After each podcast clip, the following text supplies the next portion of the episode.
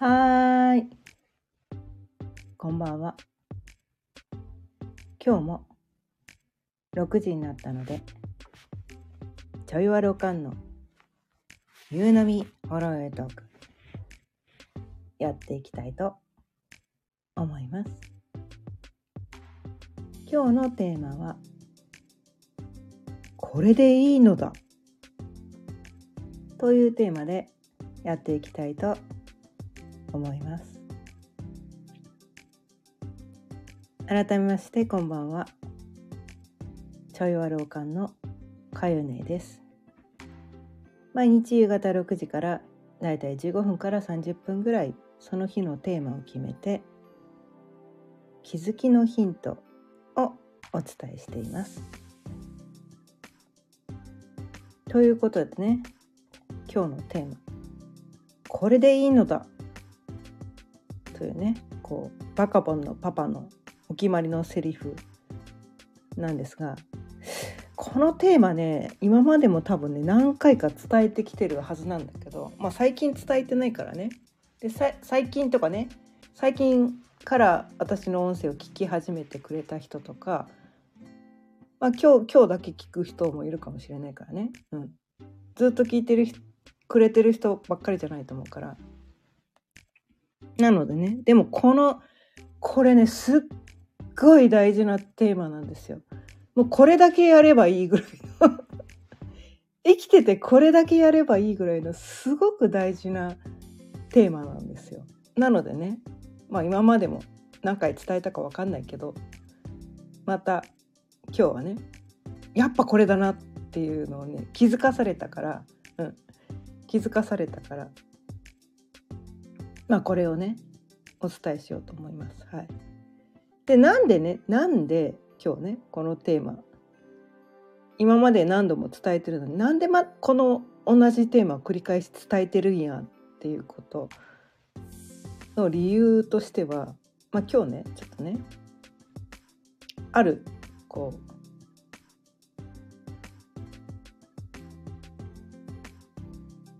番組を見てたんですけど、うん、こうネットフリックスでねある番組を見ててやっぱこれだなって思って、うん、でその番組がねどういう番組なのかっていうと「ポケモンコンシェルジュ」っていうねそうのポケモンアイランドみたいなねポケモンアイランドっていうところが舞台のアニメじゃないんだよね。あれなんていうのかな。人形劇でもないんだけど。あ人形劇に近いのかな。うん。昔で言う人形劇に近いのかもしれないけど。なんかそのねポケモンといわゆる人間も出てくるんだけど。うん。ある。ポケモンがたくさんいる島。島にね。で人間もがポケモンのコンシェルジュとして人間が働いてるっていうね。そういう島があって。でそこにこの何て言うのかな。ポケモンとそのトレーナーさんがたびたびこうポケモンリゾートか。ポケモンリゾートですね。ケモンアイランドじゃなかった。ポケモンリゾートです、うん、そうリゾートに訪れるわけなんですよね、うん、でそこでまああるいろんなねストーリーが展開されるわけなんだけど。まあそれをね描いてて。で私はねあの息子がね今アラサーの息子が2人いるのでちょうどねポケモンが始まった頃から最初の頃からねずっと見てる。ポケモンを見てて。で子供たちの成長に伴ってポケモンをねある時期までは見てたんだけどある時期から見なくなった。でも子供たちはねそのポケモンのゲーム的なのも結構いくつ買ったんだろうソフトいっぱい買ったな。うん。まあだから子供たちはねポケモンと共に育ってきて私も一緒になってねそのねアニメみたいなのを見てたりして私自身はねそのゲーム的なものは一切やらない人なんだけど。でもなんかポケモンって可愛いよねっ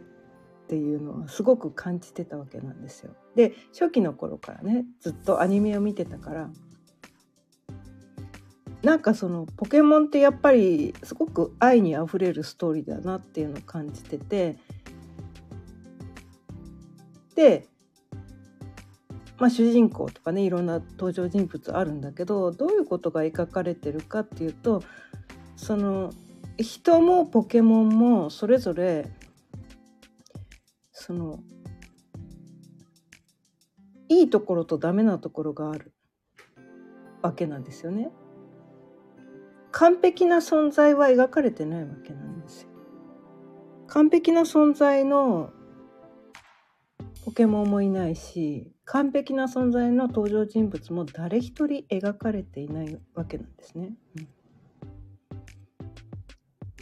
で多分ね全てのアニメがそうなんですよ。全ての映画もそうかもしれない。この世で想像される全てのもので完璧な存在って誰一人描いていないですね。でそもそも完璧な存在の人間なんてこの世には誰一人として存在していないわけなんだけれどもなぜか私たち人間というものは完璧にならなければいけないという呪いにかかっているわけなんですね。これはもうね呪いです 呪いなんです。まあ、そういう教育をね受けてきたから完璧な人間になりなさいっていう教育を受けてきたからそうならなければいけないその、ね、教育ってほぼほぼね呪いなんですよ。笑うしかないよね。教育はねほぼほぼほぼ呪いです。呪いです。うん。あそうじゃない部分もあるけど、うん、100%呪いとは言わないけどかなりの部分が呪いです 自分が生まれ持った個性を否定してねそれを封印してこう社会のね誰かが決めた基準っていうのがあるんですよね。これが素晴らしい人間の基準ですと。皆さんこれをやりましょうみたい。特に日本はそうだよね。うん、まあロボットみたいなね。でその素晴らしい人間というのはどういうことかっていうとこう上のものの人上の言うことをおとなしく聞く人間なんです。誰かの指示をね従順に聞く人間になりましょう。それが素晴らしい人間ですっていう。これすごいね。すごいすごいこと言ってるかもしれないけど。えそれってロボットじゃんって思いません？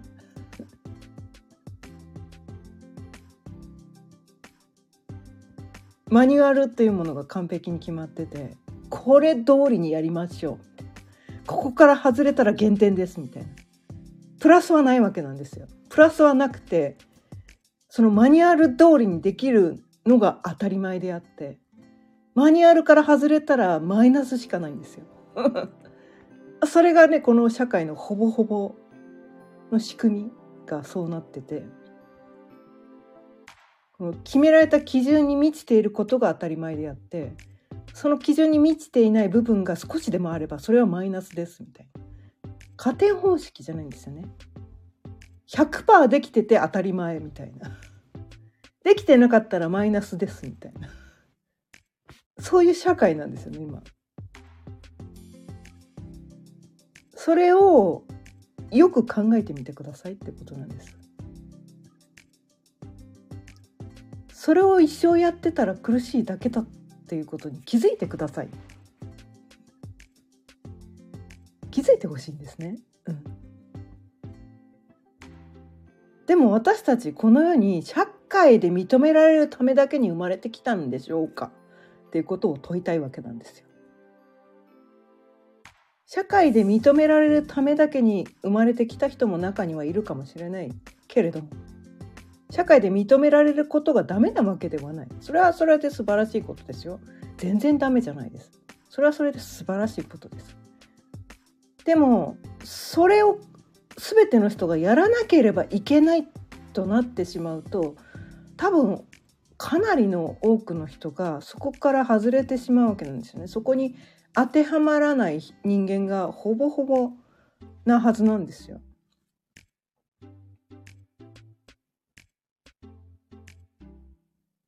でそその事実に気づきましょうってことなんですね。うん、だからえっ、ー、とね時代時代ごとによってこれが素晴らしいとされるその人物像っていうのがね時代とともに移り変わっていくんです。でたまたまねたまたま今の時代に合った性質を持って生まれてきた人は絶賛されるんですよ。でもたまたまたまたまなんですよ。自分に何の責任もないんです。何の責任もないけどたまたま時代に合わない性質を持ってきた人って評価されないんです。評価されないんですよ。だって時代に合ってないから。でも時代に合ってないことはダメなわけではないんです。だってこの世の全ての人が同じ性質の人ばっかりだったらつまんなくないですか？この世には同じ全く同じ型のロボットしかいないって。えそれって本当楽しいのかな？みんな同じものしか作らない。みんな同じことしか言わない。そんな世界本当楽しいのかな、まあ、それが楽しいっていう人もいるかもしれないけどね、うん、それが楽しいっていう人を否定したいわけではないんだけど多くの人はそれでは楽しくないって思ってるんじゃないかなって。誰かがこれが素晴らしいです。これが楽しいです。これが面白いです。って誰かが言ってて自分はそれはちっとも面白いと思わないけどそれを面白いと思わなきゃいけないとかそれを素晴らしいと言わなきゃいけないとかそれを本当はやりたくないのにやらなければいけないっていうそれをやっていくことが素晴らしい。それをやって喜ばなきゃいけないってそんな人生あなたは歩み歩みたいですか？そうじゃないはずなんですよね。そうじゃないはずなのにそれをやらなければいけないという呪いに多くの人がかかっているんです。もうそろそろその呪いから目覚めましょう。あなたはそれをやらなくていいんです。やらなくてもいいんです。あなたが生まれ持ったそのね個性性質それはこの世の誰も否定することはできないはずなんです。本来はね。本来本来の話をしてますよ。本来はあなたがどんな性質の人間であろうが誰もそれを否定できないはずなんだけどでも社会の中でねこの性質が素晴らしいですっていうのが時代ごとに変わってきてて今の時代にそぐわない性質を持ってる人は非難されるっていう出来事が起こってきちゃうのはどうしようもないんですよ。社会的にね社会的にそのその社会っていうのも移り変わっていってるわけなんですね年々。まあこれはねあの一日おきにお伝えしているこのね星読みっていうので言って、まあ、宇宙の天体ね宇宙の星があの刻一刻とこう動いてるからそのエネルギーを受けて地球上のも出来事とか価値観とかも決まってくるしそれを受けて世の中のこう流行とかね、うん、なんかどういうのが良しとされるか。そういうこそういう概念っていうのもその宇宙の天体のエネルギーを受けて変わってくるわけなんですね。ね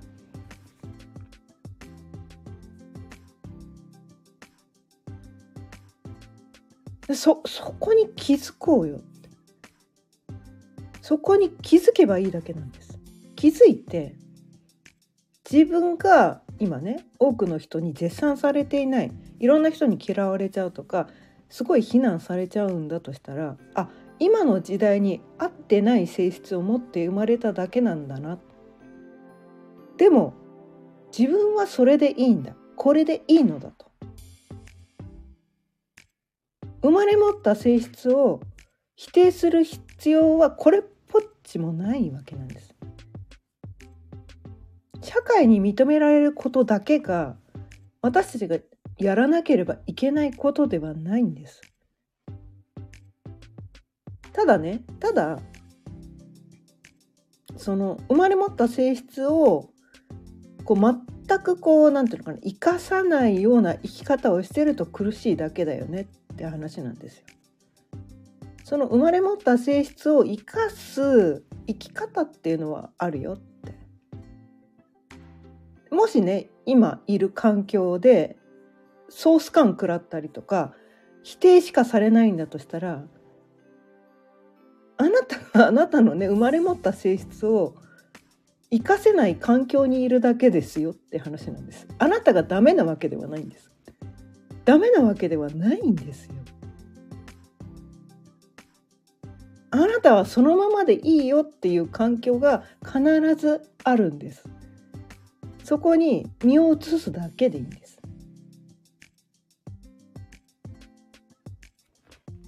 ここに気づけてなくてそのね本来自分がいるべき場所にいなくて周りの人に否定ばっかりされてねこうなんかこういろんなきあのけなされたりとか悪いこと言われたりとかすごい苦しんでちゃってる人が多いのかなって思ってるんですがそうじゃない。あなたはちっとも悪くない。ただあなたとは価値観が全く違う。あなたの性質が生かされない場所にいるだけなんだよ。あなたの性質が生かされる場所に行けばすごいもっと楽に生きられるし何て言うかなどっちかというと褒められるっていうことが起こってくるはずなんですよね。感謝されるってことが起こってくるはずなんですよ。でもそのためには自分の性質がどういう、ね、生まれ持った自分の性質はどういう性質なのかっていうのをちゃんと自分で把握する必要もあるんですね。それを分かってなかったりするとうまくいかせないってことが起こってくるからね。うん、それはやっぱりこう客観的に自分の性質っていうのを見てあげなきゃいけなくて。でも多くの人はこの周りから責められたりとかね誰かにこう非難されたりとかすると自分のこの性質はダメなんだって。でこの自分の性質を、ね、生まれ持った性質を封印して世の中で認められるようなねだだ他の誰かがね褒められてあの絶賛されてるようなその自分ではない誰かの真似をしなくてはいけないんじゃないかっていうでもなんかそのそれがねたまたま生まれ持った性質と似てたら簡単に真似できるかもしれないけど真逆の性質だったりするとすごいそれをやることが苦しくてたまらないわけなんですよね。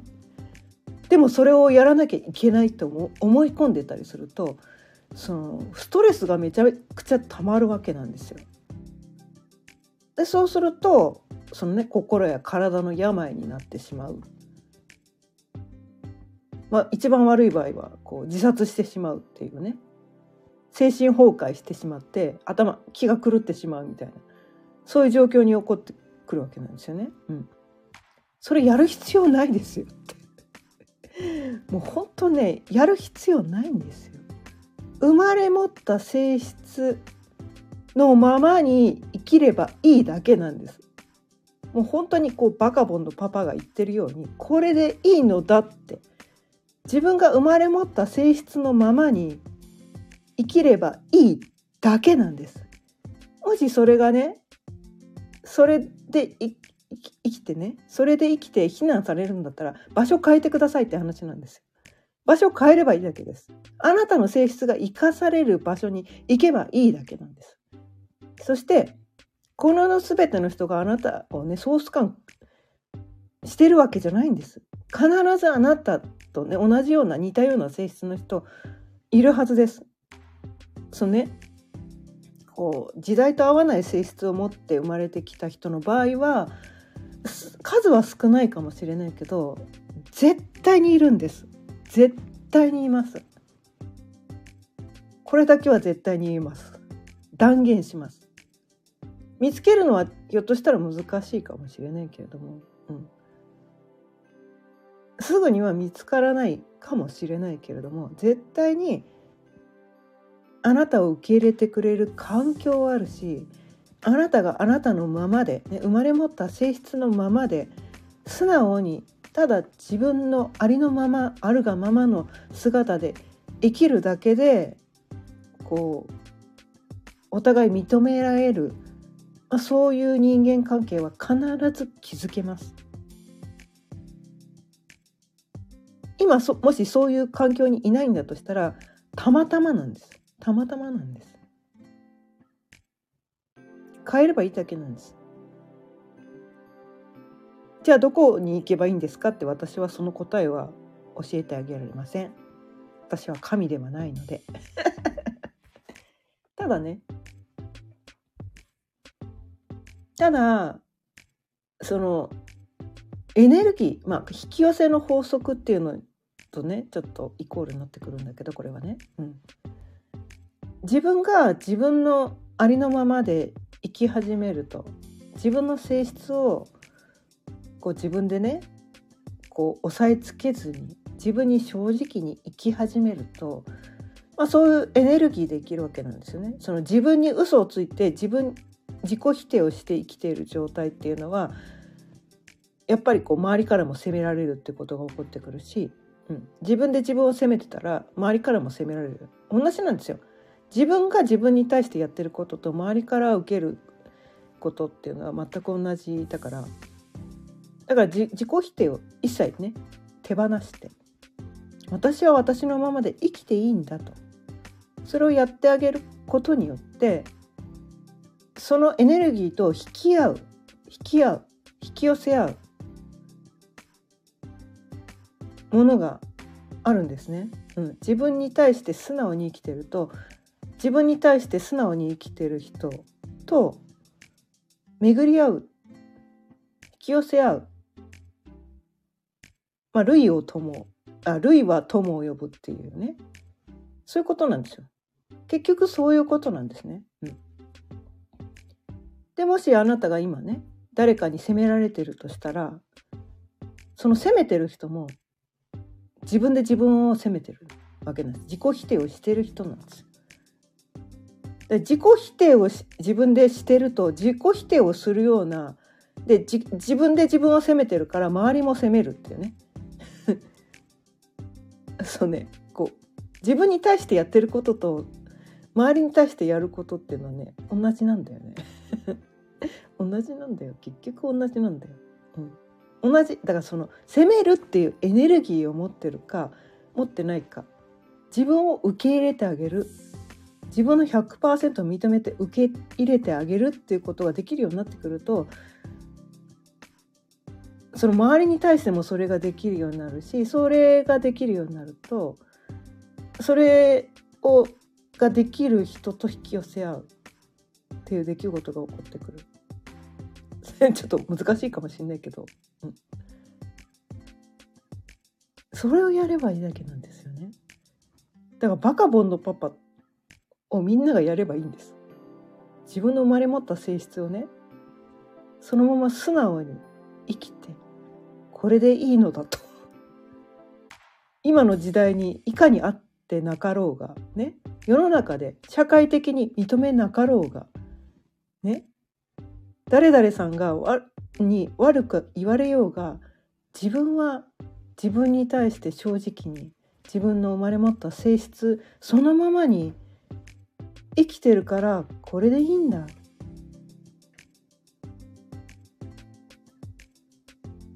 多分ねその状態ってすがすがしいはずなんですよね。すがすがしいはずなんですよ。そのすがすがしいエネルギーはやっぱり同じようなすがすがしい人を引き寄せるはずなんですよね、うん、なんかね。そんなことを今日ね見てた「ポケモンコンシェルジュ」っていうねネットフリックスでね今配信されてます。はい。めちゃめちゃ心が洗われました。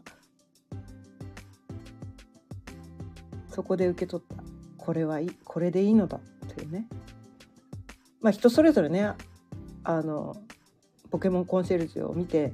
人それぞれこうそこから受け取るメッセージっていうのは人それぞれなのかもしれないけど私はこれでいいのだっていうメッセージを受け取ったので今日はねこのテーマでお伝えしてみました。ということで今日もねいい時間になってきたのでそろそろ終わりにしていきたいと思います。今日も聞いてくださってありがとうございました。毎日夕方6時からだいたい15分から30分程度その日のテーマを決めて気づきのヒントをお伝えしていますまた聞いてくださったら嬉しいです今日の音声を聞いてくださってちょっとでも気づきのヒントになったなって思っていただけたら是非チャンネルのフォローやいいねボタンもよろしくお願いいたします。それではまた明日さようなら。